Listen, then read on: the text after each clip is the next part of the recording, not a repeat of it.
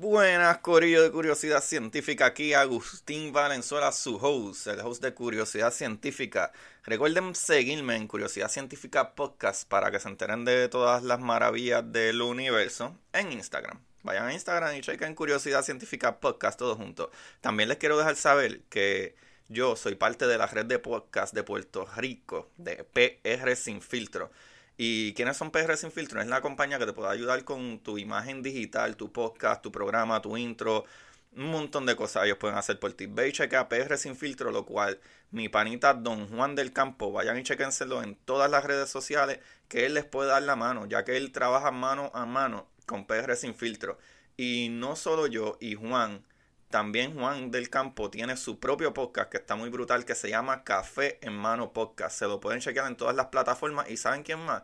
Tenemos también a Ana Resto con su podcast de finanzas que te puede ayudar. Incluso puedes contactarte con ella para reparar tu crédito, eh, muchas cositas financieras. Ana Resto y su podcast, El Pocket. Vayan, chequénselo.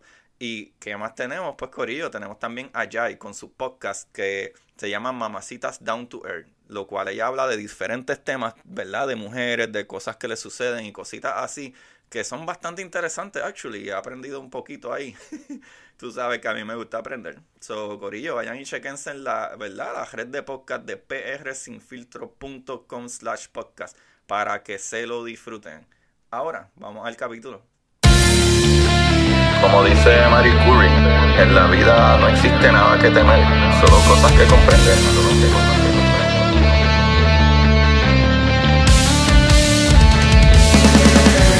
Recuerden correr buscar la manera de aprender que más le divierta.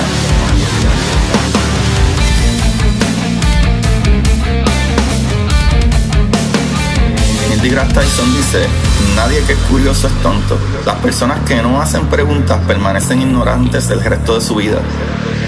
Y para ustedes, esto es curiosidad científica.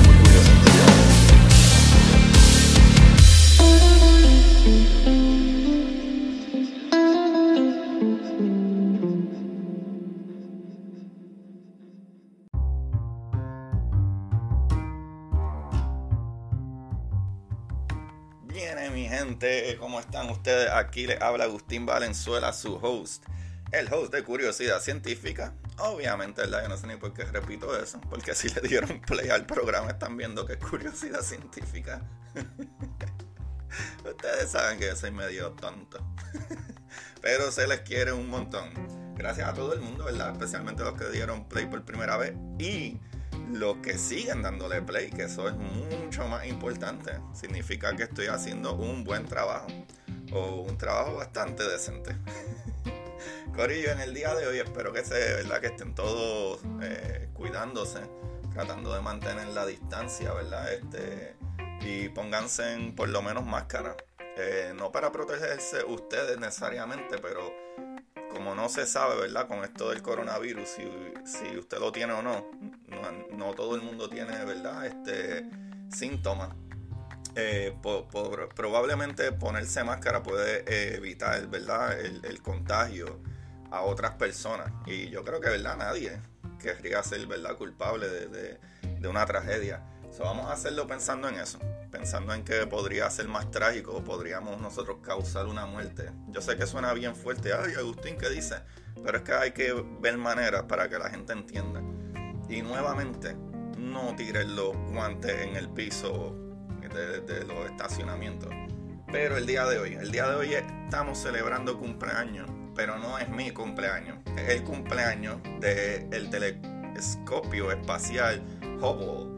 Eh, Este telescopio, ¿verdad? Que fue nombrado después de Edwin Hubble, ese eh, astrónomo, astrofísico, que fue el que se, ¿verdad? El que descubrió que habían otras galaxias en los 1930. Pues este telescopio, hoy no vamos a hablar de Edwin Hubble, eso lo dejaré para uno de esos capítulos de jueves, pero hoy vamos a hablar, ¿verdad? De la, historia, las maravillas y todas las aportaciones científicas que este telescopio espacial Hubble, que cumplió 30 años, ¿verdad? Eh, eh, que fue lanzado eh, y comenzó, ¿verdad? Sus actividades espaciales. Abril 24, ¿sabes? Hace unos días atrás, ¿verdad? El viernes pasado cumplió los 30 años, pero se le celebra todo el mes, eh, ¿verdad? Y, estaba buscando aquí una, unas cositas, eh, varios artículos, y hay un artículo que está súper lleno de información, ¿sabes? Entre todos los demás artículos encontré un par de cosas y este artículo como que tiene todo. La verdad es que hoy me voy directamente con uno de ellos, aunque, ¿verdad? Hice las comparaciones entre los demás. Y es que, eh, ¿verdad? Este artículo eh, eh, lo trae, ¿verdad? Catherine Sullivan, ¿verdad? Que es una astronauta, que fue una, ella estuvo en una de esas misiones, ¿verdad? Esta Sullivan. Y ella también escribió un libro al respecto. Pero vamos a empezar con lo maravilloso, ¿verdad? que es Hubble. Primero, es que el telescopio espacial Hubble, ¿verdad? Uno de los instrumentos científicos más extraordinarios de la historia, ¿verdad? Que cumple los 30 años y ese es el motivo número uno que lo traigo. Aunque, anyway, eh, eh, tenía que hablar de él en algún momento. Pero, ¿verdad? Los avances cosmológicos que ha permitido eh, el Hubble son masivos, algo legendario, Corillo. ¿Sabe? Y eso, eso lo dice, ¿verdad? Catherine Sullivan, ¿verdad? ex astronauta de la NASA pues Sullivan, ¿verdad? Fue uno de los cinco tripulantes de la histórica misión del transbordador espacial Discovery que despegó el 24 de abril de 1990 con el ¿verdad? preciado telescopio a bordo y lo colocó en órbita un día después. Eso está súper brutal. Uy, Dios mío, eso es emocionante. Imagínate tú ser la persona que llevó el telescopio espacial de al momento la misión y, el artefacto más grande, ¿verdad? Científico que, tenemos en el espacio, ¿verdad? Obviamente si hablamos de la Estación Espacial Internacional son un, conjunto de varias cosas, pero este telescopio al momento es el más grande, ¿verdad? Porque sabemos que viene el James Webb prontito, hopefully el año que viene ya despegue. Pero, ¿verdad? El Hubble no solo ha revolucionado la astronomía, también se ha convertido en un icono. Y todos hemos visto imágenes espectaculares, ¿verdad? Captadas por el Hubble, ¿verdad? En nuestras computadoras, celulares, etc. Y si no, Corillo, vayan y busquen Hubble y busquen imágenes. Quien no haya visto imágenes de Hubble está a lo loco. Corillo, este telescopio está ridículamente brutal. Lo brutal con este telescopio es que, eh, ¿verdad? El Hubble es el único instrumento científico que, ¿verdad? que conozco que se ha transformado en un símbolo, ¿verdad? Eh, tan adorado en la cultura popular. Los astronautas, ¿verdad? Eh, eh, la, astronauta esta Sullivan, ella compartió, ¿verdad? Con la entrevista que le hicieron en BBC Mundo, relatos pocos conocidos de la historia del telescopio, reunidos en el libro, ¿verdad? Huellas sobre Hubble, que es, ¿verdad? El, el, libro que ella escribió que le estaba hablando. y ella lo escribió más con motivo al aniversario. Pero hay una cosa brutal con esto, es que es, ¿verdad? esta idea de poner telescopio en el espacio, que tengo que explicarles un poquito, es porque cuando tú estás en la Tierra, nosotros tenemos una atmósfera y las observaciones, gracias a esa atmósfera, eh, nosotros vemos las cosas medio borrosas y si hay más viento se ve peor y obviamente los días que está nublado pues olvídate, no hay manera de mirar que ustedes saben que ya me ha pasado en otras ocasiones que hay una luna casi llena, etcétera, y quiero tratar de tirar un par de fotitos para enviársela a ustedes, ¿verdad? Para postearla. Y no puedo, porque donde vivo hay demasiadas nubes. Y, incluso la contaminación lumínica, la contaminación de, las luces, ¿verdad? Poste y las, luces que nosotros tenemos. Pero fuera de eso, cuando tú tienes un telescopio, ¿verdad? Eh, fuera de la atmósfera, no tiene problemas entonces con, ninguna de esas cosas. Está allá arriba básicamente viendo la luz que le llega de donde sea, sin problemas que la atmósfera esté en el medio, mucho viento, este, nube, eh, eh, eh, ¿verdad? Contaminación lumínica, nada de eso. y esa parte es la brutal. Pero lo brutal es que es, ¿verdad? El, sueño de, de, de colocar un telescopio espacial fue, fue, ¿verdad? Esto sucedió tiempo antes, ya en 1946, el astrónomo estadounidense Lyman Spitzer publicó un célebre artículo en el que planeaba, ¿verdad?, las ventajas de un observatorio espacial. Y por si no se dieron cuenta, Lyman Spitzer eh, Spitzer es el nombre de otro de los telescopios espaciales. Pero, ¿verdad? La, la visión de Spitzer se adelantaba a su época. Y hacerla realidad, ¿verdad? Eh, requirió muchos años de avance en ingeniería. Eh, porque un telescopio espacial, ¿verdad? ¿verdad? Citando a James Odom, uno de los directores del programa Hubble, señaló Sullivan que él decía que inventar, ¿verdad? Y que intentar ver estrellas desde la Tierra es como querer mirar aves desde el fondo de un lago. Eso es básicamente lo que yo les estaba explicando a ustedes. De que la atmósfera que está en el medio bloquea la luz. incluso hay luz que no entra. Como la luz ultravioleta entra bien poca luz. Y por eso se dispersa en el, en, el, en el espacio. Y por eso también es que vemos que el cielo es azul. Viste, ahí tiene un par de cosas maravillosas. Corillo. Y es que la atmósfera, ¿verdad? Tiene eh, partículas de agua y polvo que afectan la luz que nos llega. Esa turbulencia hace que las estrellas, ¿verdad? Eh, como que titeleen, como que se vean como que medio blurring eh, cuando en realidad no lo hacen. O como hacen como si estuvieran brincando, como brinquitos o movimientos raros cuando no lo está haciendo. Es como cuando tú estás mirando en la carretera y ves vapor que parece que como que la calle está tiene hoyo o, se está moviendo algo así, pues es básicamente eso. Además que, la que la atmósfera impide llegar a algunas formas de la radiación. La radiación hablamos de luz como la ultravioleta, que ya se lo había dicho. Solo un telescopio, ¿verdad? En el espacio podría abrir grandes puertas a la astronomía. Entonces, hay una parte aquí que está súper buena que ponen de los héroes olvidados y fue recién en 1977 que la NASA encargó a la empresa Lockheed Martin el diseño y la fabricación del telescopio espacial, ¿verdad? Que en 1983 pasó a llamarse Hubble en honor, ¿verdad?, del astrónomo estadounidense Edwin Hubble, que ya le hablé un poquito de él el lanzamiento del telescopio estaba previsto para 1800, 1986. Madre mía, 1986. Pero la explosión ese año del transbordador Challenger y la muerte de sus siete tripulantes obligaron a un cambio de planes. ¿Verdad? Que en paz descansen. Desde el 1986 hasta 1990, eh, Sullivan y el astronauta Bruce McCandless otro ¿verdad? integrante de la misión que puso a Hubble en órbita, trabajaron intensamente con los ingenieros de Lockheed Martin y de la NASA. Y, ¿verdad? Componentes y herramientas debieron eh, ser no solo adaptados, sino inventados para permitir algo sin precedentes. ¿Sabes? Reparar un telescopio en órbita. ¿Tú sabes qué es eso? Eso está súper brutal. Corillo, esa es la, esa es la maravilla de, la ingeniería y la ciencia. ¿Sabes? Una cosa es eh, tú sabes, ¿verdad? O, tú pensar, ok, necesitamos esto. Y otra cosa es, ok, ¿cómo comenzamos eso? ¿Cómo hacemos un aparato que no existe, que nunca se ha inventado, que no sabemos eh, eh, cómo vamos a empezar?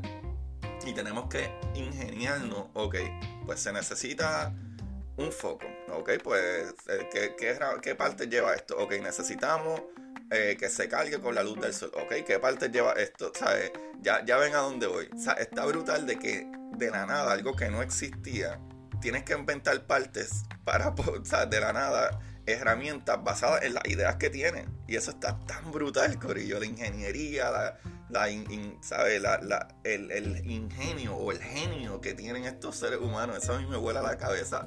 Corillo, cada herramienta debía ser probada por astronautas sumergidos en grandes tanques de agua, ¿verdad? Que simulaban la falta de gravedad eh, en el espacio. Esa era la manera que ellos tenían que entrenar básicamente para poder tomar, ¿verdad? Este, estas medidas de cuando fueran al espacio a darle servicio como si fueran a arreglarte tu cable TV. Eso está brutal. El Hubble es el único satélite científico que ha mejorado con el tiempo. Y ya verán por qué. Y esto es, ¿verdad? Gracias a, los ingenieros que diseñaron al telescopio desde un principio para que pudiera recibir mantenimiento en órbita. Eso está brutal. Para, ¿verdad? Eh, los astronautas es crucial comprender que el hecho de que se le pudiera hacer mantenimiento, no es algo que pueda agregarse, debe estar incorporado desde el diseño. ¿Sabes? No puede eh, traer cosas nuevas. Eh, lo cual, actually, yo creo que ellos sí reemplazaron un par de cosas después, pero, eh, ¿verdad? Y fue esa visión lo que permitió, anyway, que Hubble mejorara con el tiempo. ¿Sabes? Porque ellos tenían artefactos ahí, los cuales podían reparar y añadir unas cositas que otras, pero ya los artefactos principales estaban en el diseño. Eso es básicamente lo que sí quieren decir. Fueron cinco misiones, ¿verdad? De transbordadores eh, las llamadas misiones de servicio entre 1993 y 2009, ¿verdad? Que reemplazaron instrumentos en el telescopio y actualizaron su capacidad tecnológica. Y actually, aquí hay cinco misiones, eh, pero eh, escuchando a la científica ingeniera, no me acuerdo su nombre ahora, discúlpenme, básicamente fueron cuatro eh, porque la tercera misión supuestamente la dividieron en dos, como la, misión 3, 1 y la misión 3, 2.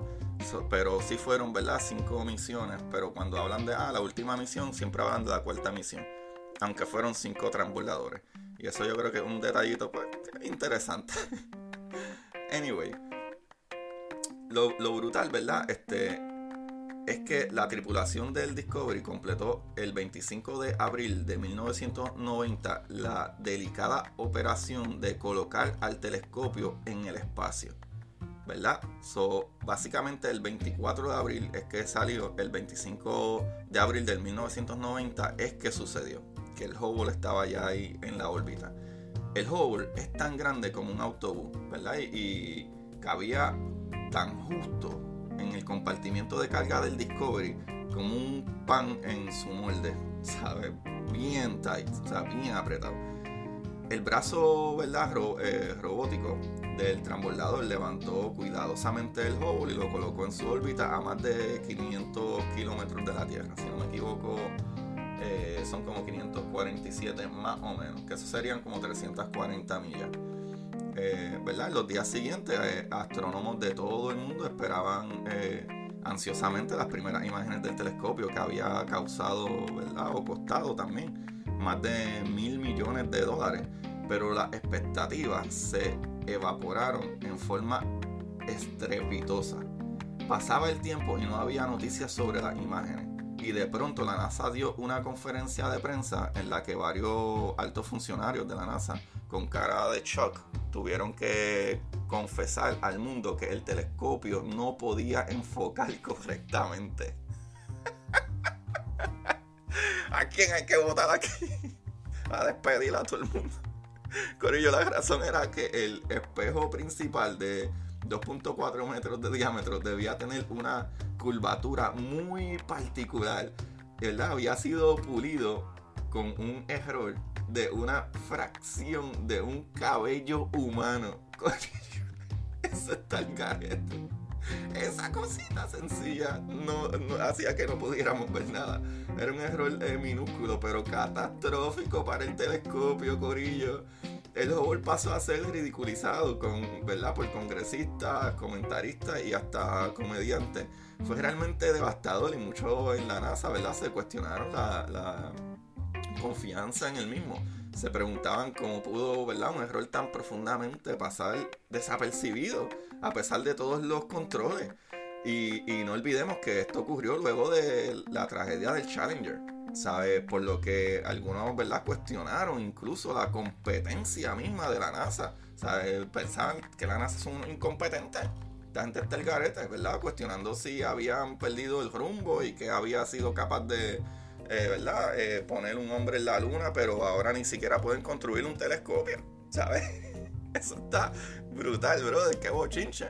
Pero anyway, la NASA, ¿verdad? Tardó tres años en hallar una respuesta a la visión borrosa de Hubble y la solución fue poner, eh, ¿verdad? En el telescopio el equivalente de lentes de contacto. que eso no le vuela la cabeza. El Hubble tiene lente de contacto. ¿Verdad? Sustituir el gran espejo en las entrañas de Hubble no era una opción. la solución fue, en cambio, interceptar la luz borrosa emitida desde el espejo y corregirla antes de que llegara a los instrumentos científicos dentro del telescopio. Brother, súper brillante y bueno, ¿verdad? La, empresa eh, subcontratada para construir el espejo, Perkin Elmer, eh, cometió un gran error, pero fue un error muy preciso, por lo que fue posible calcular exactamente cómo corregir el defecto ¿verdad? Eh, eso lo, señala Sullivan, la, astronauta y la que escribió el libro, y, ¿verdad? y la que puso Hubble en órbita. Es lo que hace básicamente un optometrista cuando necesitamos lentes. Eso está súper brutal, eso me vuela la cabeza. La primera misión de servicio de Hubble, que fue en el 1993, reemplazó la, eh, la principal cámara para captar imágenes con una nueva, con nuevos espejos correctores pero la gran pregunta era cómo colocar espejos delante de los. De, todos los otros instrumentos. So, Sullivan relata que la inspiración para hallar una solución a este problema ocurrió en el lugar menos esperado, ¿verdad? Una ducha.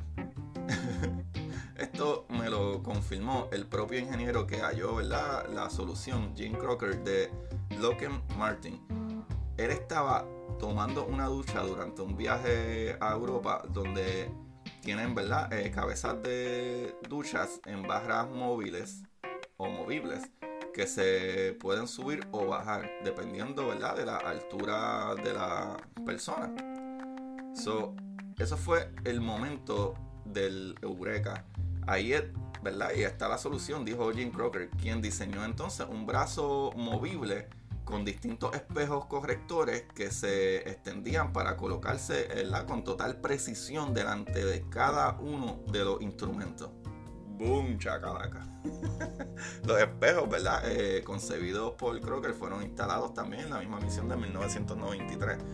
Pero de ahí para abajo, Corillo, están los logros de Hubble. Desde, ¿verdad? Que recuperó su visión, el Hubble ha superado todas las expectativas, Corillo. Y créeme todas las expectativas. Eso está súper ridículo. ¿Sabes? Nos han permitido mirar profundamente y más atrás en el tiempo que nunca. Y esa, esa filmación a mí me vuela la cabeza porque a veces la gente no, no entiende eso. Lo que, ¿verdad? Voy a repetir. Este telescopio nos ha permitido mirar más profundamente y más atrás en el tiempo que nunca. Sí, Corillo.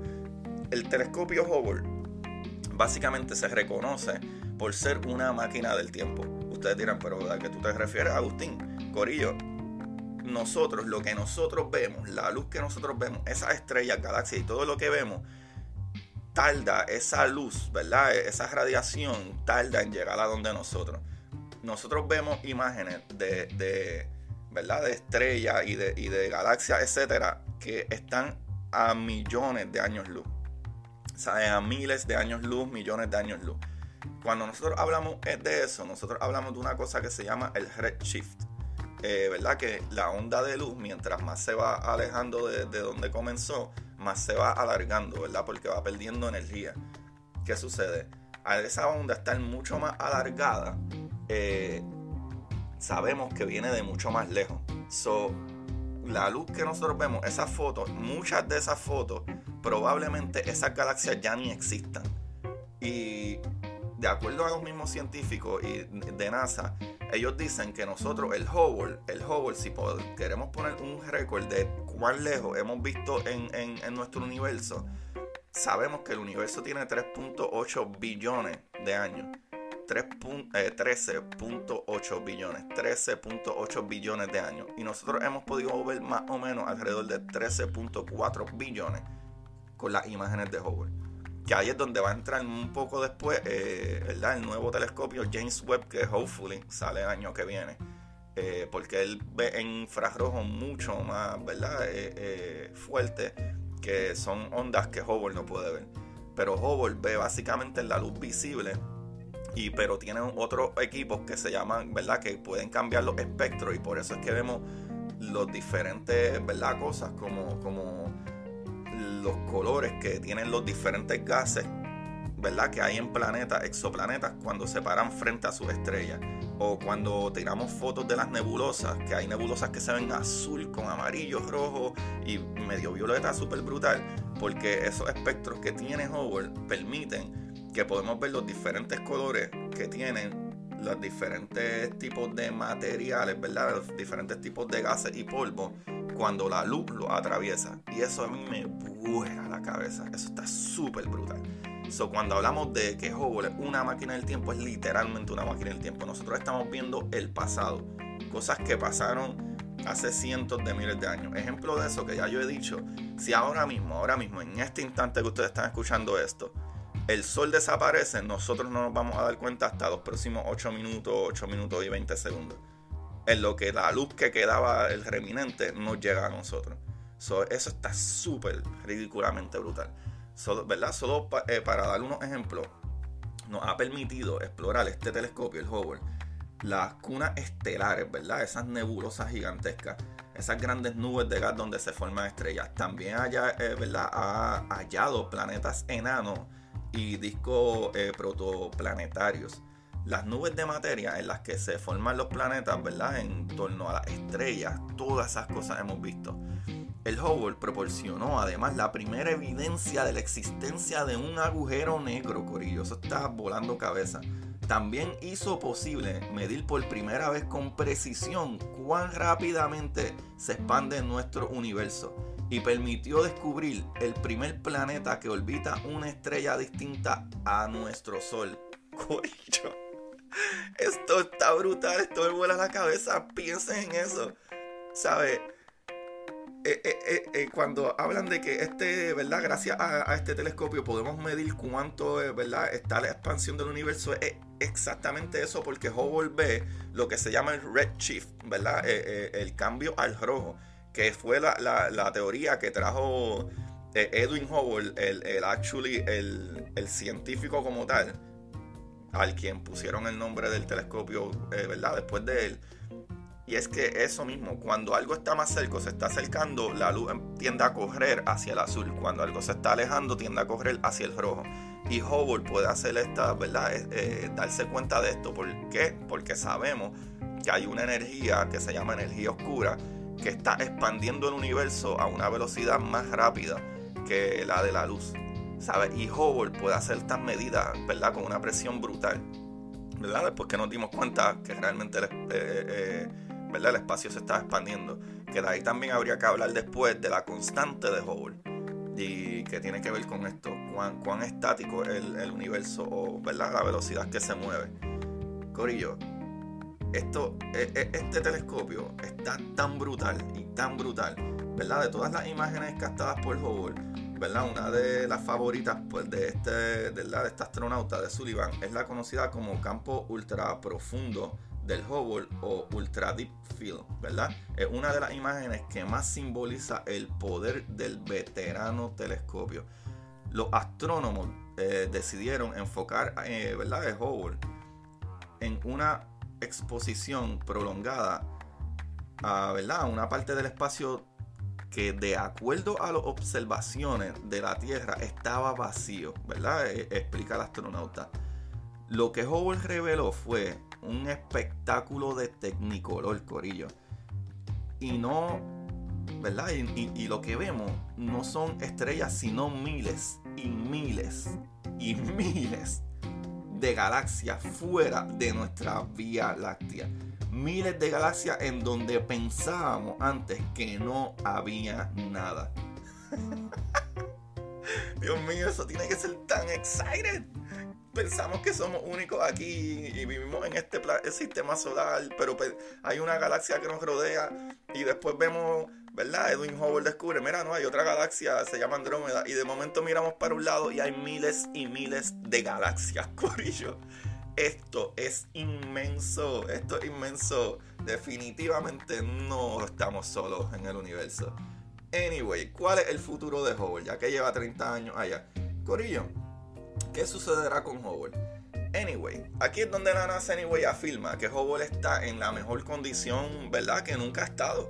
¿Sabes? Porque sabemos que ya, ya de acuerdo a esta historia que estoy hablando de ustedes, sabemos que Hubble eh, ¿verdad? Tuvo un montón de problemas en su principio y tuvieron que hacerle muchos arreglos, pero una vez, eh, ¿verdad? Estuvo completamente funcional. Corillo Hubble nos ha dado ridículas cantidades de, de, información y data que nosotros hemos estudiado y revelado muchas maravillas del universo. Imagínense que de simple y sencillamente pensar que era un sistema solar con, donde estábamos en, este, en esta galaxia, que esto era todo, esto era todo nuestro universo. Y de momento nos damos cuenta que hay más de una galaxia. ¿Cómo cambia e, e, eso en tu mente? ¿Cómo te, rompe las neuronas eso? Y de momento cuando observamos, ¿verdad? En continuidad hacia un espacio aparentemente vacío, nos damos cuenta que, que hay más galaxias y muchas de ellas más grandes y más pequeñas y de todos colores y sabores, por ponerlo así, en el universo. ¿Qué tú me estás diciendo? Eso te quiebra la cabeza. So, hoy en día ah, se conocen las miles de millones de billones de galaxias, donde cada galaxia tiene millones de billones de estrellas, ¿sabes? Y no solo eso, nosotros también pensábamos que deberían de haber otros planetas, ¿verdad? Rodeando otras estrellas. Pero el mismo Hubble fue el que confirmó eso. Y, de, y, él es el papá, como quien dice, de estos nuevos experimentos de los exoplanetas. Que sabemos y confirmamos que sí, sí hay otros planetas, ¿verdad? Orbitando otras estrellas allá afuera. Este Hubble está súper brutal, corillo. Eso está súper brutal. A mí me vuela la cabeza, a mí me encanta eso. ¿Sabes? La manera de ver que, wow, cuán inmensos realmente son las cosas y cuán pequeños nosotros somos. Eso a mí me vuela la cabeza. A veces nos quedamos en nuestra burbujita, aquí en nuestra comodidad o, como estemos.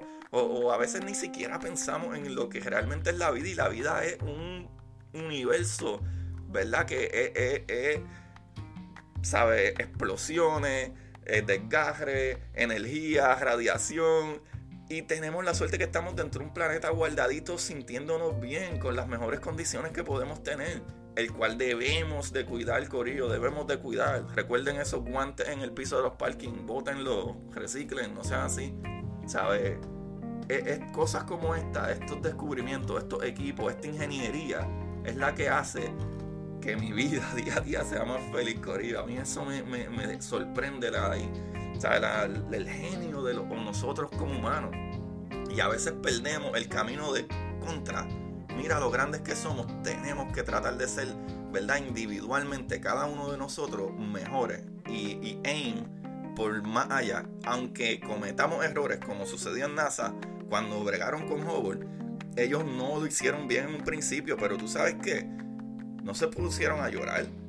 Ponte que sí, de a lo mejor alguien lloró por ellos pero Corillo, seguimos hacia adelante y seguimos hacia adelante con esperanza, esfuerzo y mucha más ingeniería y mucho más genio, genio humano que logramos esta herramienta maravillosa. Y no solo eso, el año que viene, si, si, ¿verdad? si las cosas lo permiten, va a haber el nuevo telescopio James Webb, el cual, ¿cuál es el futuro de Hubble? ¿Sabe? Hubble no va a tener más misiones de reparación, pero Hubble está completamente funcional. So, hopefully esté 10 años, 15 años más y va a estar de la mano Hubble con James Webb y todos los demás telescopios trabajando para seguir descubriendo y entender, ¿verdad? Cada vez más nuestro universo, nuestra vida, el por qué, de dónde salimos y hacia dónde vamos. Y eso a mí me vuela la cabeza, Corillo. Ah, a mí me emociona, Corillo, es que me encanta, me encanta. Anyway, esta información la saqué de elespectador.com. Eh, la gran mayoría de, ¿verdad? de lo que hablé eh, fue de la entrevista de bbc.com que le hicieron al astronauta. Eh, también de telescopioshubble.com y de nasa.gov. Ahí está. Y pues el día de hoy voy a traerle un libro que en verdad es de las primeras sagas de, de Noble que me leí cuando era un chamaquito. Y esta saga es de R.A. Salvatore. Se llama La leyenda de Drix, ¿verdad? Eh, Dritz Duorden. Pues básicamente The Legend of Dritz de R.A. Salvatore. Estos libros son de literalmente. Voy a tirarle una foto y voy a postear el libro para que vean lo viejito que es. Y nunca he podido salir de ellos. He prestado otros libros, pero uno de los más que me gusta es The Legacy. The Legacy es un librito ya bastante viejito también. Eh, este librito eh, es como del 2006, si no me equivoco por ahí, 2006-2007, pero los primeros libros de Dritz, ¿verdad? De Duorden, eh, fueron en 1988, los primeros que salieron de las aventuras de Dritz, pero es una de, de las sagas que más a mí me gusta, son un montón de libros, pero pueden leerse las diferentes sagas, como la leyenda de Dritz, que es de mis favoritas, y el, y el libro favorito mío de ese es The Legacy de R.A. Salvatore. So, chéquenselo. Y espero que les haya gustado el capítulo. Espero que les emocione tanto como yo el telescopio espacial Hubble. Y qué más les puedo decir. Está brutal poder ver en el pasado, ¿verdad? 13.4 billones de años luz atrás. Se les quiere, Corillo pórtense bien, manténganse en sus casas, ¿verdad? Y, compartan estos capítulos, por favor, les agradezco que compartan estos capítulos y le den eh, eh, un rating en cualquier aplicación que la escuchen eh, y le den un rating en, en, Apple Podcast. Y gracias, Corillo. Se les agradece un montón. Gracias por el apoyo. Bye bye. Y para ustedes, esto es curiosidad científica. Curiosidad científica.